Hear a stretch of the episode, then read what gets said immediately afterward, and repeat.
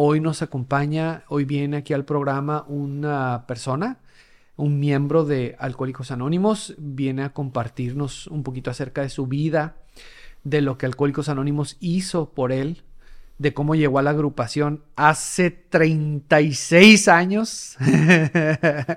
hace 36 años. Entonces, este, eh, eh, viene, viene, viene a hablarnos un poquito acerca de su vida. Le agradezco de todo corazón. No me parece si puedo decir su primer nombre. No sé si se pueda. El, su primer nombre es el señor Manolo. Viene aquí a compartir este, su testimonio. Gracias por venir y darnos de su tiempo, porque sabemos que el tiempo es lo más valioso que tenemos nosotros los seres humanos, y hoy viene a compartirlo con nosotros el Señor este Manolo. Gracias por venir, Señor. Pues uh, primeramente dar gracias por la invitación y como siempre es un gusto poder servir a la comunidad, al público en general y sobre todo a aquellas personas que tendrían algún tipo de inquietud o curiosidad de conocer un poco más del programa de Alcohólicos Anónimos y su plan de recuperación de 24 horas. ¿Cuál fue su droga de impacto? Usted, este... Digo droga porque el alcohol también es una droga, ¿no? Claro. No, yo tuve la oportunidad de conocer el mundo de los psicotrópicos y este siempre fui una persona muy cuidadosa de mi economía, puesto que yo empecé a trabajar muy joven a los 19, 20 años estaba yo trabajando y, de alguna manera, si había invitación, o sea, forma de evitar pagar o comprar algo, pues cómo no. Pero en realidad este, tuve yo una situación muy leve de contacto, probé casi de todo. Pero en realidad mis drogas de más este, uso común, fue el alcohol, eh, la marihuana y, después eh, ya identificado mi personalidad obsesiva compulsiva. Eh, tuve que darme cuenta que había caído en muchas sustituciones, entre ellas la comida, el sexo, la, este, el juego, la ludopatía, en fin, el tabaquismo, el exceso de tomar café, el exceso de ira, el exceso de trabajo, el exceso de meterme en un problema para generar adrenalina intencionalmente, que era una droga también que me hacía sentir vivo, ¿no? Y entre estos, pues tuvimos eh, la oportunidad de ser eh, balaseados, perseguidos, este, amenazados de muerte, en la búsqueda de la adrenalina encuentras también al, peligro y sus cercanías con la muerte. Y, hemos tenido también dos intentos de suicidio y, también terapias con diferentes eh, psicólogos y, un psiquiatra también. Entonces, ha sido un largo caminar, pero siempre en la lucha de poder tratar de estar mejor, de identificar algunos rasgos de mi enfermedad y poder de alguna manera, pues como dice el programa, detectar, admitir y corregir. Hay que empezar por saber en dónde está ubicado la raíz de esa situación y después tratar de combatirla a través de el uso del plan de las 24 horas, sobre todo del programa de los 12 pasos. De Alcohólicos Anónimos. De Alcohólicos Anónimos también, tradiciones también que mucha gente dice que es para la supervivencia de, la agrupación, pero creo que en la vida cotidiana a mí me han servido mucho.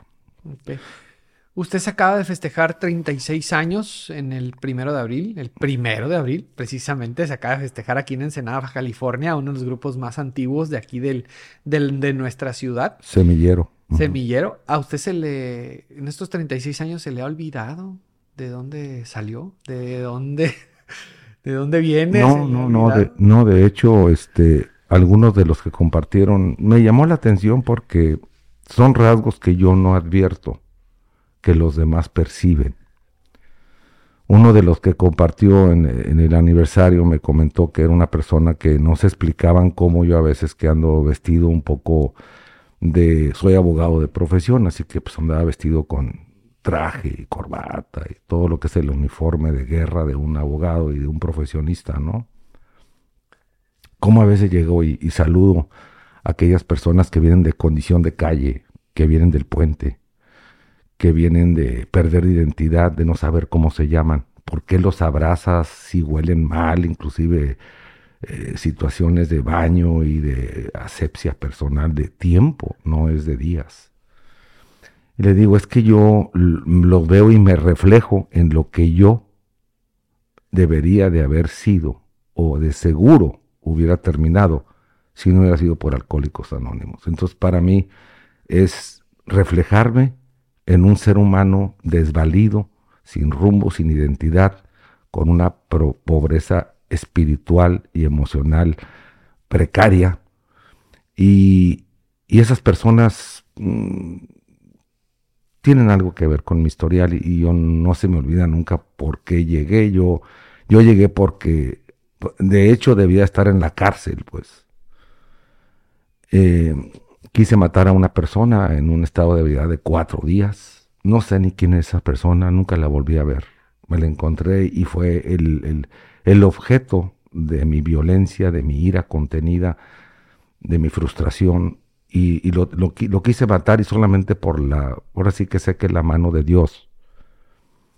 No me fue posible eh, llegar a, esa, a ese resultado pero siempre me he quedado reflexionando de, si no hubiera sido por esa desviación de la mano de Dios, que de allí salió mi inquietud para atenderme y ver qué estaba pasando con mi vida, porque me tuve que proyectar como un asesino que va a pagar su condena en la cárcel y dejando una estela de desgracia y de dolor a todos los que te rodean, incluidos mis padres, mis hermanos, mi esposa, mis hijos todos iban a quedar marcados con el pariente del asesino. Y, eso no se me olvida porque el, alcohol y la pobreza emocional este, es una combinación muy mala que puede terminar mal con la vida de uno y con la vida de otros. Entonces sí fue una situación de que no se me ha olvidado de dónde vengo y trato de obviamente de, de llevar la buena noticia cuando me es posible, cuando hay una gente o un ser humano receptivo que verdaderamente tiene interés de dejar de beber y engrandecer su vida, que fue lo que más me atrajo de Alcohólicos Anónimos. Que no solamente te prometía que ibas a dejar de beber, sino que ibas a encontrar una vida útil y feliz a tus semejantes. Encontrarás el verdadero significado de amarás a tu prójimo como a ti mismo. Entonces, la oportunidad de amarme a mí mismo me da la oportunidad de transmitirle ese amor al, hermano caído. Y eso solamente se percibe con una vibra muy especial porque tienes que verdaderamente sentir ese amor por tu prójimo, por el semejante, y, y, solamente pensar en que Dios te puso en esa posición para que tú pudieras tocar a otros, ser el instrumento, el conducto, el medio por el cual una persona puede despertar a la vida. Por eso a veces en algunos grupos donde se toma eh, a chusca y a chonga y todo es en relajo y chacoteo y todo, yo les digo, eh, está bien, pero nunca hay que perder el objetivo que en este salón o en esa junta, en esa reunión, hay personas que sí están luchando por sobrevivir y que no lo toman a juego ni, ni nada, porque esto es una situación, nosotros lidiamos con vidas y a veces tenemos que ser más que cuidadosos, porque una característica muy común del alcohólico es su hipersensibilidad. Entonces, este, si tú traes una comezón en el paladar y sacas la lengua para tal efecto, puede ser que alguien se ofenda. Entonces, a veces, este, hay que tratar de ser muy cuidadosos, respetuosos, responsables con lo que yo digo y con lo que yo hago. Eh, y, eso solamente lo, lo, lo adquieres, lo aprendes y lo desarrollas estando en un grupo de alcohólicos anónimos o en grupos de autoayuda que practican los 12 pasos, porque hay otras eh, enfermedades, adicciones, codependencias que también se han basado en los 12 pasos para poder salir adelante. ¿no? Entonces es la panacea del siglo 2000. Este, fue eh, eh, Alcohólicos Anónimos. Antes del 1935, el 10 de junio del 35, que fue cuando nació Alcohólicos Anónimos, no había ese tipo de opción. Entonces, los alcohólicos se morían, ¿no? Se morían. Por lo general. Por lo general. O terminaban en hospitalizados o encarcelados. En la calle. Exactamente. Oiga, señor, este, eh, ¿usted se considera que llegó así como que al límite de lo que es el alcoholismo, sí, el, grado crónico de, de alcoholismo? Eh, ahorita hablaba usted de que en ocasiones le toca pues este, dar el mensaje, ayudar a otras personas, eh, etcétera. En su momento usted también, me imagino, eh, lo recibieron, lo acogieron en esta agrupación. ¿Nos podría hablar un poquito acerca de eso? Sí, cómo no, yo soy, yo fui un hombre que me considero afortunado y el día de hoy sé que soy un elegido por Dios porque mi, las personas que me recibieron fueron seis personas de diferentes grupos de Ensenada, pero con la mentalidad de crear un nuevo grupo, con una fisonomía de recuperación familiar. ¿A qué me, a qué me refiero con esto? Me refiero a que eh, en ese grupo, en este grupo que nació eh, el día primero de abril, mm, la idea era que se formara también a, paralelamente un grupo de Alanón y un grupo de Alatín, en donde mi esposa y las esposas de los que estaban ahí podían asistir. Es decir, hablar un mismo lenguaje, aprender un mismo lenguaje y conocer las características de la enfermedad y sobre todo los brotes o manifestaciones de ella. Porque entonces cuando hay comprensión y hay comunicación, casi todo se puede resolver. Entonces mis hijos tuvieron esa fortuna de conocer la enfermedad a una edad donde no podían beber, lo cual les previó de muchos eh, episodios feos, eh, tristes de su vida. Los previno. Los previno.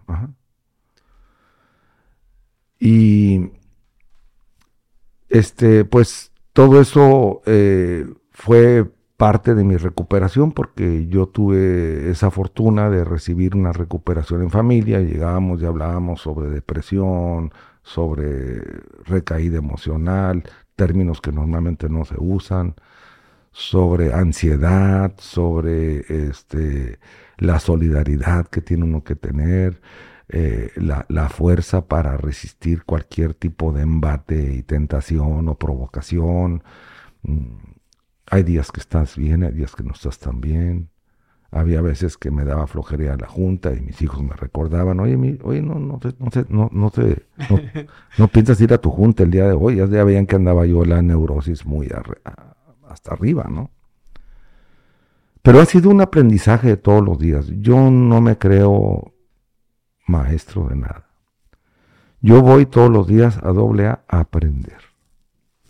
Y para mí el aprendizaje es cómo se conduce el ser humano cuando llega, cuando se está dentro de los primeros días o semanas o meses de recuperación, cómo va evolucionando a través del tiempo, cómo va, eh, no tanto, no leer el programa ni aprendérselo de memoria, sino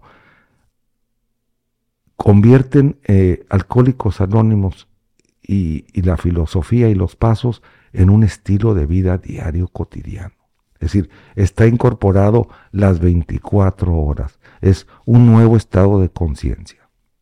Es aprender a vivir como una, un, un diabético aprende a vivir a través de la insulina y de una dieta rigurosa, ordenada, responsable. Así el alcohólico tiene que llevar con responsabilidad su vida y más que todo, este, saber que todos los días trae un nuevo afán, todos los días se aprende algo y todos los días puedo yo unirme en llanto o en alegría, en risas y en abrazos con aquellos que necesitan una palabra, un abrazo, una palmada de aliento, o bien alguien que llore con ellos porque entiende la profundidad del dolor y cómo de alguna manera el dolor, como yo les digo a muchos de ellos que llegan y es llore y llore, les digo, miren, la buena noticia es que las lágrimas son el río que riega en el árbol de la humildad. Si tú lloras, estás limpiando, estás regando tu arbolito, estás practicando la humildad. Velo como alguna buena noticia. Es decir, hay... Yo el día de hoy le doy gracias a Dios por algo. Porque me ha permitido con mucha gente inspirar confianza, que se acerquen a mí. Y yo me siento como una gran fábrica de reciclado, de excremento y de cosas que no sirven. Y mi responsabilidad es a, a esas personas mostrarles que de el excremento nacen los buenos fertilizantes.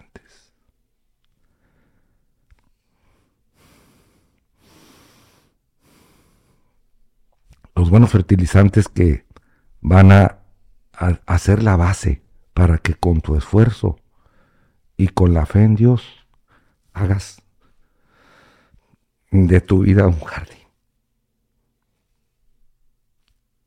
Y ese jardín lo vas a tener lo más hermoso que puedas. Y lo vas a tener que regalarle flores y volver a plantar más a todos los que pasan por tu vida. Ese es tu compromiso, ese es mi compromiso. Y cuando entiendes eso, lo único que quieres ser es el mejor jardinero de la vida. Dedicarte a la jardinería espiritual y emocional. Hacer comunión con Dios y pedirle que te inspire porque no soy yo, es Él. Cuando yo me doy cuenta de que soy su soldado, su empleado. Él es el patrón, Él es el jefe, Él es el general. Y que vengo aquí por una misión. Tengo que cumplir con una misión en esta vida, porque Dios me ha encomendado una tarea. Y me ha dado la vida para eso, para prepararme cada día más para poder regalar más. Así es, señor, totalmente de acuerdo. A ver si no lo saca de onda esto que le voy a preguntar, mm. pero este, ahorita que está hablando acerca del jardín, yo recuerdo que usted platicaba mucho una historia de un árbol, de un vecino que usted iba y preguntaba y que no, no me acuerdo cómo va la historia, pero se me hacía muy interesante.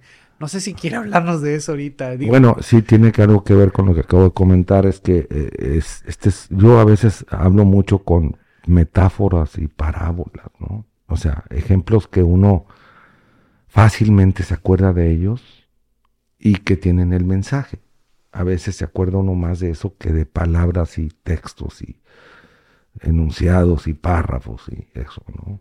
Entonces, esta es una historia de un viejito que tenía como unos 80 años. Y en un, en un terreno estaba haciendo hoyos y hoyos y hoyos y hoyos. Y había una muchacha joven que pasaba todos los días por ahí, lo veía, que estaba el viejito escarbando y sacando tierra. Y luego pues ya, después de que tuvimos el hoyos, empezó a plantar árboles. Y la muchacha con curiosidad se le acerca y le pregunta, disculpe, tengo varios días pasando por aquí, veo que usted está trabajando. ¿Qué está usted sembrando? Y le dice, estoy sembrando árboles de algarrobo, que son, es una, eh, es una planta, un árbol que se da aquí, aquí en Ensenada. Y que era el sustituto del chocolate antes de que llegaran a América los, los europeos. Este, y le dice, discúlpeme que, no sé, me da cierta curiosidad o tristeza, no sé, dice, pero no sé si usted sepa que los árboles de algarrobo empiezan a dar frutos a los 25 años. Y el viejito le dije, sí, ya lo sé, dice, pero yo no siembro para mí, siembro para que otros disfruten de mi cosecha o de mi esfuerzo. Es para que otros.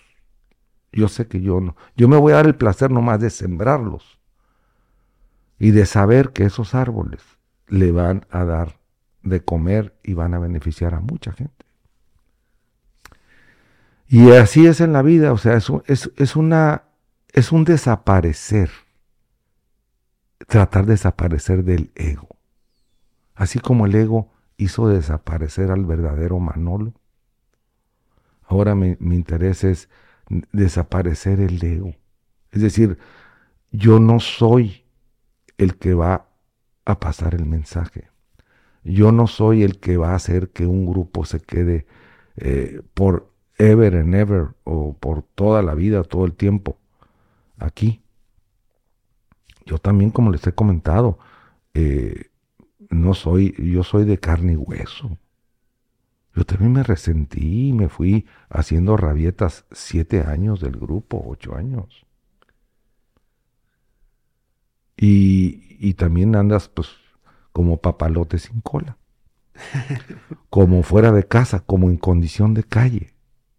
Porque te hace falta tu terapia, porque no puedes, por más que dejes de ir y por más que te sepas de la A a la Z, no, no estás en comunión ni en contacto permanente y constante con tus espejos.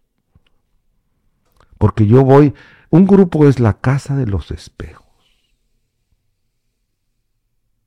Antes decían la fábrica de los chalecos, pero yo más bien creo que es la fábrica o la casa de los espejos. Tú te reflejas en, muchos compañeros y dices, aquí hay puente, aquí así es, así fue la mi vida. Eso también me pasó a mí. Y a veces digo, ¿cómo me cae gordo? No lo soporto. Eh, en cuanto pueda me voy a vengar. Y te estás hablando a ti mismo. Como dicen, lo que te choca, te checa, ¿no? Así es. Y no te das cuenta. Entonces, entre más, decía, está bien que le hagas un cuarto paso a un compañero, pero hácelo bien, largo, detallado. Lo único requisito es que cuando lo termines, le pongas tu nombre. Porque ese cuarto paso es tuyo. Lo que ves en el otro es lo que tienes. Es lo que te atrae. El clásico, el positivo y el negativo. El vaso medio vacío y el vaso medio lleno. Es, son dos puntos de vista eh, y así va a ser siempre. Ok. Eh, háblenos un poquito acerca de este eh, cómo llegó Alcohólicos Anónimos. ¿Cuál fue el momento ese en el que dijo, sabes, sabes, sabes qué? Creo que tengo que parar de consumir, este, me está haciendo daño esto. Eh, momento en el que toca fondo. Háblenos un poquito acerca de eso, señor. No, pues eh, como ya comenté yo hace ratitos, eh, en una borrachera de cuatro días, empezando el día de gracias en Estados Unidos, el último jueves, sí, Thanksgiving. Fui a dejar a mi papá salía de viaje a la Ciudad de México, lo fui a dejar al aeropuerto en la mañana y me crucé a San Diego, porque un amigo, compadre mío, me había invitado a comer pavo. Y empecé a emborracharme ahí. A tal grado que fui, salí y dije, ya me voy a Mexicali porque tengo que trabajar mañana, era el viernes.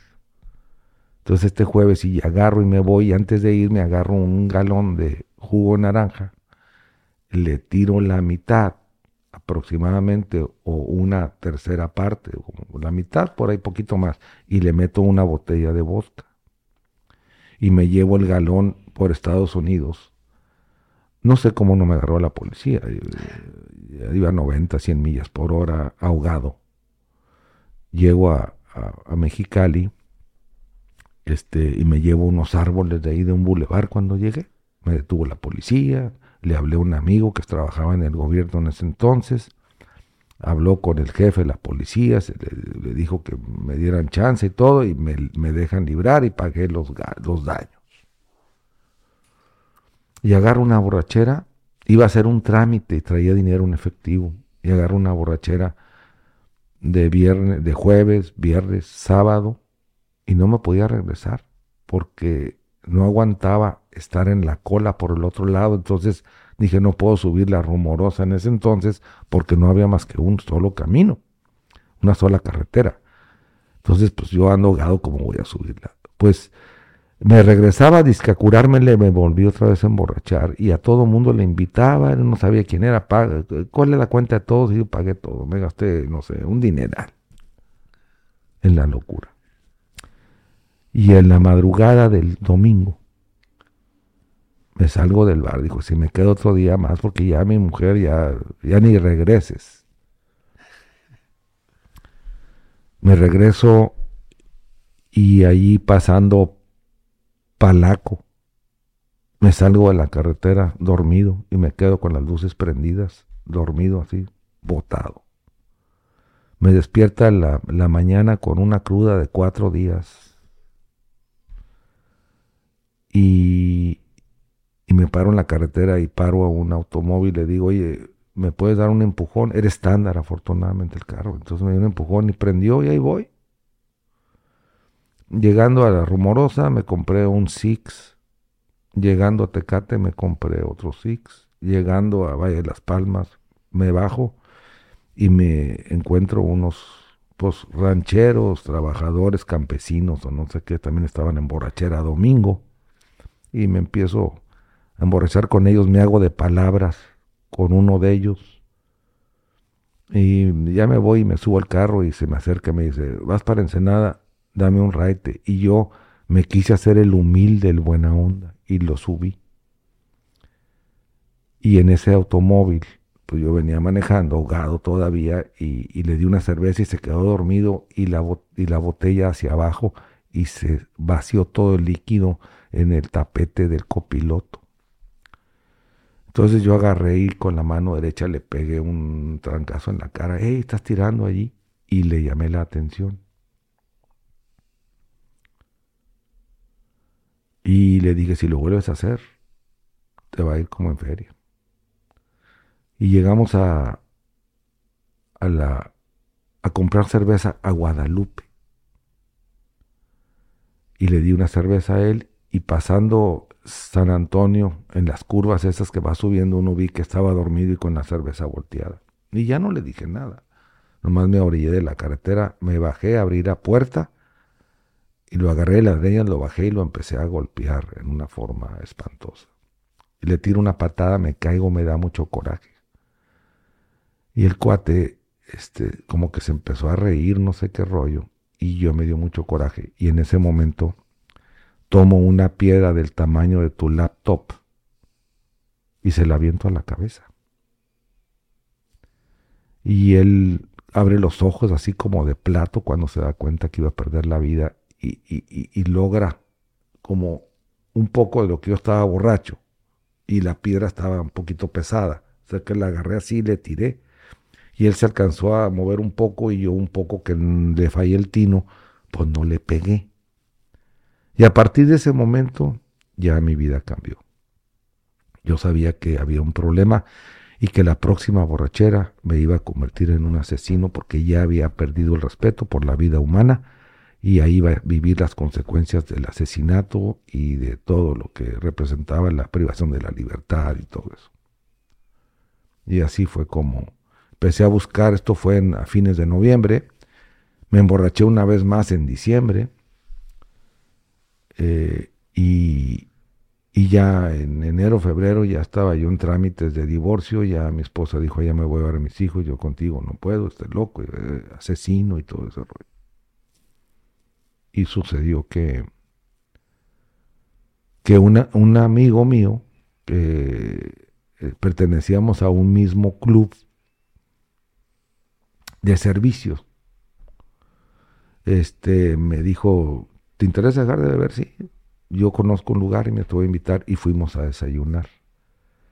El desayuno fue en un conocido restaurante de comida francesa de la localidad. Sí, ya sé cuál.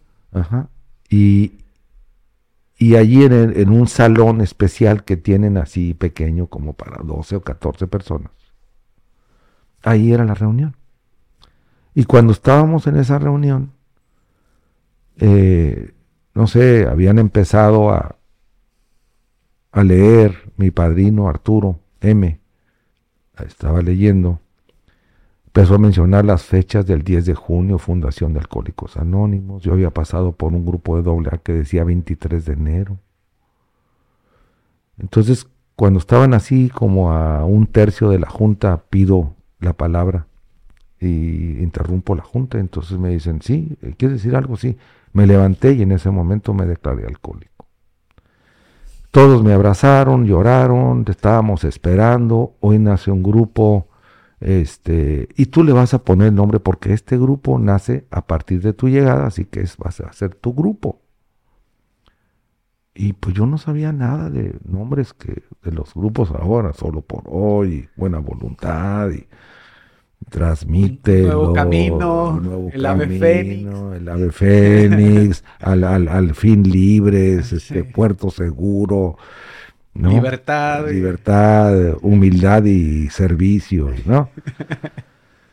Entonces yo lo único que se me ocurre, como había visto yo que ponía fechas, dije, ¿qué fecha es el día de hoy? Y me dicen, pues hoy es primero de abril. Ah, pues que se llame primero de abril, porque hoy nace, ¿no? Y casualmente, pues yo, mucha gente dice que yo le puse el nombre para perpetuarme y en una forma egocéntrica y soberbia, siempre yo estar con el grupo. Y la verdad que no es una cosa fortuita pudo haberse llamado, este, ¿cómo se llama? amor y, amor y paz. Amor y paz, amor y respeto. Y, y pues no hubiera pasado nada, ¿no? Pero, pero así fueron las cosas, o sea, no, sin ponerle ni, un, ni una coma de más, ni una coma de menos. Así sucedieron y así sesionaba tres veces a la semana, de lunes, miércoles y viernes, en la tarde. Imagínate, imagínate, son tres grupos, tres juntas a la semana, al mes eran 12, 13 juntas. Ahorita tenemos 75 juntas en un mes en mi grupo. Sí, porque hay dos en la mañana y una en la tarde, ¿no? Exacto. Y aparte hay dos el sábado y dos. El domingo. Y el domingo es una. Es una de las 12. Ajá. Pero si ya lo multiplicas por cuatro semanas más dos días que hay ahí, pues ya te pasa de los 75. Entonces, eso también ha crecido, hemos crecido como grupo en responsabilidad de mantener una puerta abierta para la comodidad de los horarios de los que trabajan en la mañana y quieren en la tarde o los que trabajan en la mañana o viceversa, ¿no? El grupo Pero, más grande en Ensenada. Sí, el local lo hemos tratado de mantener porque también tenemos esa, ese compromiso de apoyo tanto al área como al distrito o a los distritos que lo ocupen eh, para que hagan sus reuniones y todo lo que sean eventos ya grandes, pues por la capacidad también damos ese servicio a, la misma este, agrupación a través de la estructura. Bendito sea Dios que se manifestó en ese momento, que usted tuvo esa pues pequeña luz, por así decirlo. Así es. Porque hay personas que pues viven situaciones similares a las de usted y no se dan cuenta. No, no, no, no, este, no se preguntan, no sé qué pasaría si dejara de consumir. En muchas ocasiones las personas por lo general culpan a, otros o culpan diferentes circunstancias de, sus, de, lo que están viviendo, ¿no? De su sufrimiento, pero no se hacen esa pregunta. ¿No será que tengo que dejar de beber? ¿No será que el alcohol este, me está generando un problema en mi vida? Este, gracias a, Dios que tuvo esa luz. Sí y que se dieron las circunstancias también, ¿no? O sea, porque yo siempre he sido de las personas que, que, cree que los medios eh, ahí están, ¿no? O sea, existen muchos medios para poderte recuperar. Eh, aquí la cuestión es de que pues eh, tengas esa sensibilidad para poder identificar este, las señales que Dios te pone, ¿no? En el camino para que tú te puedas recuperar, ¿no? Porque, digo, Alcohólicos Anónimos no cuesta ni un 5, o sea, es un método muy efectivo. Hasta ahorita no se conoce otro método tan efectivo como Alcohólicos Anónimos, donde es el que más testimonios tiene. Pero aparte de ser un método muy efectivo, es un método gratis.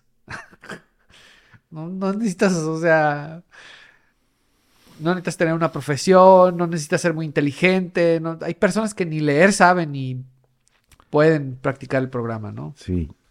Fíjate que eh, eh, tiene muchas cosas, entre ellas eh, es el, nivel de tu ego, es, el que te impide, es, el, es el, la vocecita esa que te, que te lleva a, destruir a Manuel.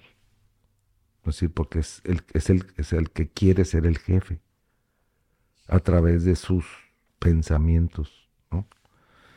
Pero yo siempre he analizado, es que siempre se debate uno, ¿cuál será más difícil de que acepte su alcoholismo? Aquel que está en condición de calle que vive abajo del puente, que su familia ya no lo quiere, que no se acuerda ni cómo se apellida. O aquel que tiene 20 eh, millones de dólares, que tiene todas las comodidades, que toma el mejor, el mejor licor, que tiene gente que le da de comer, que le plancha, que le hace todo eso, ¿no? Yo, a veces la soberbia es tan difícil para los que han triunfado en otros campos de la vida. Reconocer una derrota. Porque, pues, ¿cómo voy a ser derrotado yo si yo tengo casas, edificios, centros comerciales, carros, familia, salud, éxito, fama, profesión, inteligencia, capacidad, amigos, relaciones. Yo, fracasado, humillado por el alcohol. O sea, es, es, un, es una, un ego súper fortalecido. Y ese es el que hay que tumbar. Ese es el, que, el, principal obstáculo para que tú puedas aceptar tu enfermedad y a partir de la aceptación eh, puede empezar la recuperación. A veces me preguntan, ¿cuándo es cuando una persona ya está en vías de recuperación? Ya empezó su recuperación. Yo les digo, para mí, cuando empiezan a servir. Porque el egoísmo no te permite servir, que trabajen otros, que hagan los demás, a mí que me atiendan, yo merezco. Cuando empiezas a servir, te despojas de tu egoísmo, estás dando a los demás tu tiempo, tu capacidad, tu esfuerzo. Tu, esfuerzo, tu programa, tu conocimiento, tu experiencia, tu dinero también, me acuerdo cuando yo recién llegué a AA, que fui nuevo, porque pues también fui nuevo. No, no, no, no, no. Vámonos a compartir a Tijuana o a Mexicali. Los compañeros, yo, yo, no tengo dinero, no, he podido trabajar. Este, no, no, no, si no te estamos preguntando cuánto tienes. Vente. Ellos pagaban el hotel, la comida, la gasolina, las casetas, todo lo que había que pagar y eran juntas de dos o tres horas cuando íbamos a Mexicali, de una hora y media cuando íbamos a, Tijuana dentro del carro. O sea, doble A en la comida, antes del desayuno, después del desayuno, antes de la comida, después de la comida, en la comida. Yo iba a tres, cuatro juntas diarias porque yo no podía, de alguna manera, con tres juntas a la semana. Yo fui el que pedí más juntas y por eso se instituyó. Y los fines de semana, este, teníamos reuniones de carnes asadas o comidas o de traje. Y yo iba a llevar una torta de lote y el otro día, no, pues yo voy a llevar este, un guisado y una ensalada y gelatina y un pastel y, y se armaba la comida y era junta con convivencia y con comida, con todos, hijos, esposos. Una, una, una o dos veces al mes. Yo era el cocinero en ese entonces. Entonces a mí me tocaba hacer la comida. Éramos un grupo chico, éramos 10, 15 personas, ¿no? Pero bien padre porque pues yo me, yo me, yo me sentía que, que ya, ya la culpabilidad desaparece cuando conoces el programa. Por eso dice, ya no somos culpables, ahora somos responsables. Y ese es, para mí, el, eh, ¿cuál responsabilidad en un alcohólico activo? Vas por las tortillas y llegas al día siguiente vomitado y todo el rollo, y sin dinero y sin tortillas y sin nada. Ya me voy a trabajar, se me atravesaron, se me atravesaron en la mañana, estaban echándose un, una birria con unas caguamas y, y pues ya me quedé con los muchachos, ya no llegué a trabajar, fíjate. El, el, alcohol tenía otros planes para mí. Entonces, el sentido de la responsabilidad es lo que te puede también salvar. ¿Por qué? Porque tienes que ser responsable de tus juntas, de ir a tus juntas, responsable de practicar el programa, de apadrinarte, muy importante. La soberbia del alcohólico es tan grande que se aprende los encabezados y piensa que ya se sabe el programa y sobre todo que lo practica. Entonces, esa es otra de las cosas, o sea, la humildad, la constancia, la responsabilidad, el amor al prójimo, pero, pero antes de andar amando a otros, primero quiérete tú. Yo me he dado cuenta en muchos grupos, no es crítica, pero es, una, una observación, una opinión. Hay personas que, y yo lo digo, lo hablo, hablo por mí, yo pues dejé de beber, pero me fumaba dos cajetillas diarias, 20 tazas de café, y todo estaba bien porque no bebí. Me desayunaba media docena de huevos con media cartera de tocinos. Revuelta con otra media docena de huevos. Con otra media docena de huevos, un plato de frijoles con tortillas de harina, un virote, un litro de leche, ¿no? Así, este, eh, pasteles, eh, azúcares, todo eso, ¿no? Eh, te das cuenta el día de hoy que es una sustitución y es una destrucción. Hacer conciencia de no estar practicando cosas que atenten contra tu vida, contra tu estabilidad emocional, contra tu fortaleza espiritual. Y eso es un estado de conciencia. El estado de conciencia va creciendo. Se va ampliando así como, así como, como los budistas que tienen respeto por las hormigas y que no las matan porque dicen la reencarnación y que son vidas y son equilibrios de la naturaleza, que es muy sabia y todo, todo tiene un porqué. Así igual, el estado de conciencia que se adquiere en doble A es un estado de conciencia universal. Y ese estado de conciencia este, es, ese tiene que ser en, un, en una en una presencia de la conciencia permanente. Es tan difícil vivir en el presente, en cuerpo, alma y espíritu y, mente. Es tan difícil. Porque uno mucho se fuga ¿no? con los sueños de grandeza. Decía el padre Álvaro, el alcohólico se la pasa toda su vida soñando con ser el gigante de sus sueños y termina siendo el enano de sus emociones. Entonces, el estar soñando con, con eh, escenarios de pompa y poderío y de triunfo y de aplauso. Ayer fui a un, aniversario de un, de un compañero eh, que estimo mucho, jovencito, cumplió cinco años. Y dice, este, Ay, a mí no me gusta festejarme porque como que el ego se le empieza uno a subir con los aplausos y se la empieza uno a creer y agarra uno monte, pues. O sea, a mí ya me pasó.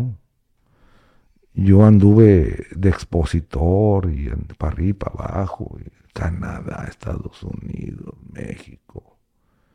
Y me la creí, me sentía yo que era, no sé, de esos que dan conferencias y todo eso, ¿no?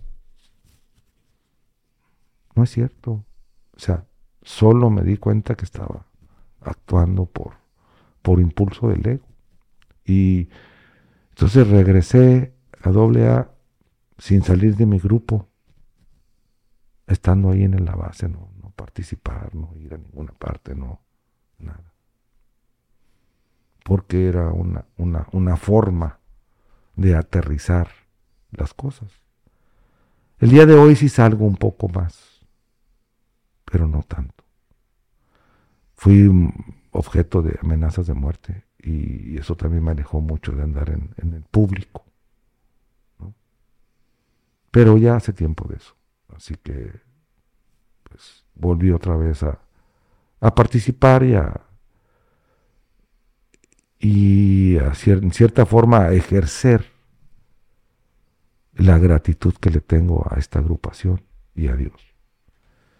Y también he, eh, he estado también saliendo a otras ciudades a participar con otros grupos que me invitan y, y me siento muy contento de, de poder este, viajar en Alcohólicos Anónimos y sobre todo pues vas a...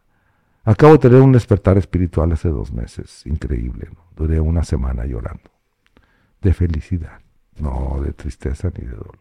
Y eso pues te, te levanta mucho la, el ánimo y las ganas de, continuar en esto.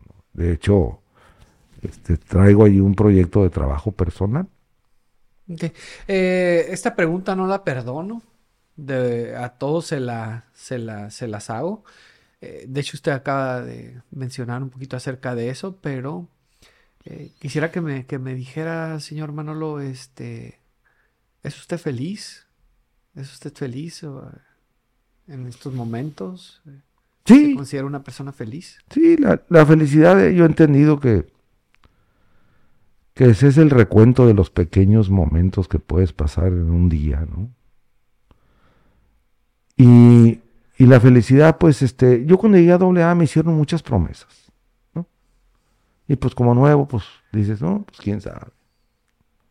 Que cuando yo ya esté de la edad de esas personas, ya ellos ni van a estar aquí, ya ni voy a reclamarles. Y así es el día de hoy. Los que me hicieron las promesas ya se murieron. Todos. Pero las promesas que me hicieron se convirtieron en realidad. Dejaron de ser promesas y se convirtieron en realidad para la edad que tengo yo. Y nomás de saber los hijos que tengo, que Dios me dio, que los que salieron medios bien librados de seguir con la cadenita del, de la desgracia, el patrón de conducta que lo vas arrastrando, se desdobla por esto y el otro y el que sigue y el que sigue. Se repite. Y este, y, pues todas las satisfacciones, o sea, yo llegué a punto de, acabar con mi matrimonio, mis hijos pues obviamente me veían y corrían y se escondían, ahí viene el logro, el regañón, el, el que viene a la autoridad máxima, ¿no? Según yo, y aquí yo soy Juan Camaney. El día de hoy nos unen otro tipo de sentimientos y de emociones. Eh, tengo ya tres nietos también y este pues en plenitud, o sea, tengo lo suficiente para comer, tengo buena salud, tengo personas que me estiman y que estimo en la vida. Tengo este, una familia, tengo a Dios. Eh, la felicidad es, la infelicidad se causa cuando la realidad no se ajusta a los deseos del ego. Y el día de hoy, este, si tú te das cuenta, eh, porque pues eh, en doble A, como estamos en un género humano, pues se desbordan las pasiones y, salen las envidias y el resentimiento y, el rencor y sale también este el me cae gordo o, o simple y sencillamente el que quiere ser como aquel y no puede, o quisiera ser amigo y, no lo pelan. Entonces a veces se llena de un sentimiento negativo, destructivo. Y, y yo digo que cuando alguien te dice, no, lo que pasa es que tú eres un soberbio y eres esto y el otro y te está haciendo tu quinto paso, ¿no?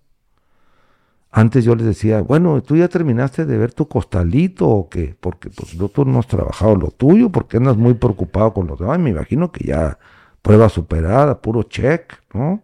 Contigo en todo, ya estás bien, ya estás, o todavía tienes cosas que trabajar. Tú platícame. El día de hoy no. Y como que medio resentía con ellos, el día de hoy les agradezco tanto. Agradezco tanto las opiniones sobre mi persona, aunque sean las percepciones de ellos y yo no sea. Si soy, son porque personas que son amigas mías me dicen, aguas con esto. Y si son personas que quisieran este, estar cerca de mí o ganarse mi atención y mi amistad, porque yo leí un libro que se llama Los culpables acusan, de Salvador Iserte, un, un, psicólogo argentino. Y ahí dice que cuando hay una persona que te critica, ¿verdad? Esa persona quisiera ser tu amigo. Quisiera estar en el círculo de las personas que tú quieres.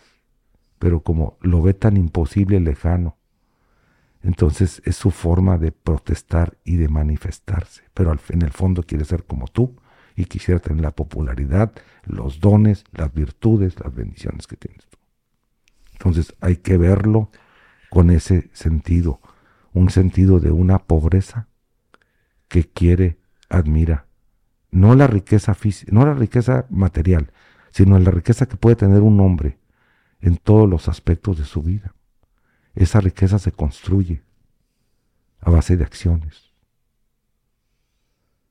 Y yo he aprendido eso, que me han hecho crecer más las crisis, las zancadillas, los obstáculos, las críticas, los señalamientos, las descalificaciones, que los aplausos y las, y las lisonjas, las palabras de, admiración. Entonces, el que me quiera herir con una verdad o con una mentira, yo se lo agradezco. Porque no, no, no, no, alcanzan a... O sea, me decía un amigo una vez, oye, tú, tú sabes cómo, cómo conoces las competencias de arco, tiro con arco, de flecha. Sí, sí, sí, sí, sí, las he visto en las Olimpiadas. Pues mira, hazte de cuenta que tú eres la diana y tu ego es la diana, ¿no? Si tú tienes un ego grandote, una persona te va a tirar y con los ojos cerrados te va a pegar en el ego, va a dar en el blanco. Pero si tú te preocupas porque tu ego esté chiquitito, muy pocos te van a poder dar, no le van a atinar. Entonces, esa es parte de lo que el día de hoy la filosofía que me ha regalado, o sea, trata de mantener tu ego pequeño para que no puedan, no puedan darte. Hacerte daño. Hacerte daño. Y si ves que el, ego es eh, una algo que es bueno, pero que no se descoyunte. Porque por ego fui a la escuela, fui a la universidad, me titulé. He hecho muchas cosas que son por ego, pero sin que sean desvirtuados. Muchas gracias. Eh, un mensaje para aquella persona que se encuentra sufriendo así rapidísimo. Tenemos dos minutos. Eh, un mensaje para aquella persona que se encuentra eh, sin encontrar solución a su problema y ahorita se encuentra sumergido en lo que es este, la adicción al alcohol o a cualquier otra sustancia psicoactiva. Pues hay, un, hay una, como te decía, me gustan las parábolas para dar un mensaje y hay una parábola que me gusta mucho porque eh, da una proporción de la enfermedad. Dice que iba un, un puerquito y una gallina caminando por el boulevard de Las Vegas Boulevard y la gallina iba feliz de la vida y cacaraqueando y gritando y cantando y todo. Y le dice el puerquito, ¿por qué, ¿por qué estás tan feliz? Dice, ¿cómo que por qué estoy tan feliz? Porque estamos en las marquesinas de los principales hoteles del mundo. ¿Cómo está eso? Sí, mira, ahí dice, huevos con jamón, huevos con tocino, huevos con salchicha. Y entonces el, marranito agacha la cabeza y se le derrama una lágrima. Y dice, ¿por qué llora? Dice, ¿por qué no estás contento?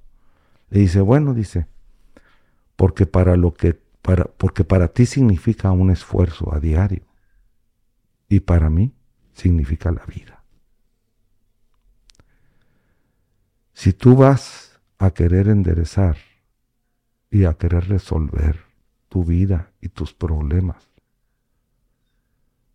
con una vez, con un esfuerzo a diario aislado, no vas a poder. Cuando significa para ti la vida dejar de beber y dejar de drogarte, entonces hay esperanza. Hay esperanza y este, hay compromiso. Porque es mi vida, no es la vida de nadie, más que la vida la que está aquí. Eh, mi vida es la que tengo yo.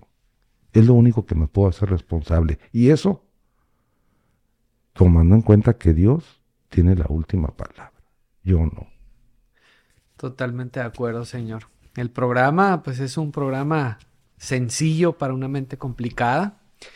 Eh, un programa que le pudiera funcionar a cualquier persona, pero desgraciadamente este, no cualquier persona lo adopta ese programa, ¿no? Tiene que estar como en juego tu vida. Es como, ¿verdad? Este, en muchas ocasiones así, así es, así tiene que, así tiene que ser. La, la idea es de que no sea así. la idea es de que también te sirva para prevenir. Pero pues desgraciadamente este, en muchas ocasiones así pasa, ¿no? Cuando te das cuenta que ya estás, estás en la cuerda floja caminando sobre teen ice, como dicen en Estados Unidos, y donde está en juego tu vida es cuando realmente tienes como esa capacidad de, de abrazarlo, de abrazar el programa y decir, ¿sabes qué? Pues necesito salvar mi vida, ¿no? Y Alcohólicos Anónimos es una oportunidad. Para finalizar, he conocido a muchas personas que han dejado de beber sin el programa de Alcohólicos Anónimos. Pero siguen en borrachera seca y siguen sin cambiar un ápice, solamente taparon la botella. En pocas palabras, siguen sufriendo. Y haciendo sufrir. A otras personas. A otras personas.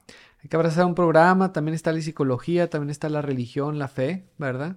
Pero sí, yo definitivamente tengo que aceptar, yo soy psicólogo de profesión, yo tengo que aceptar como psicólogo que el método más efectivo que yo conozco hasta ahorita es el, que, el que incluye el programa de los 12 pasos eh, de Alcohólicos Anónimos.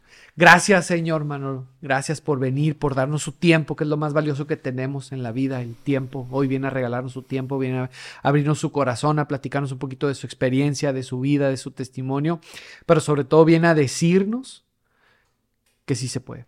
Viene a decirnos que la recuperación es posible, que el programa verdaderamente funciona cuando te, cuando te propones practicarlo, ¿verdad? Uno, uno de los que ya para finalizar, muchas gracias por la invitación, nueva cuenta. Espero que haya servido de algo lo que conversamos y intercambiamos aquí.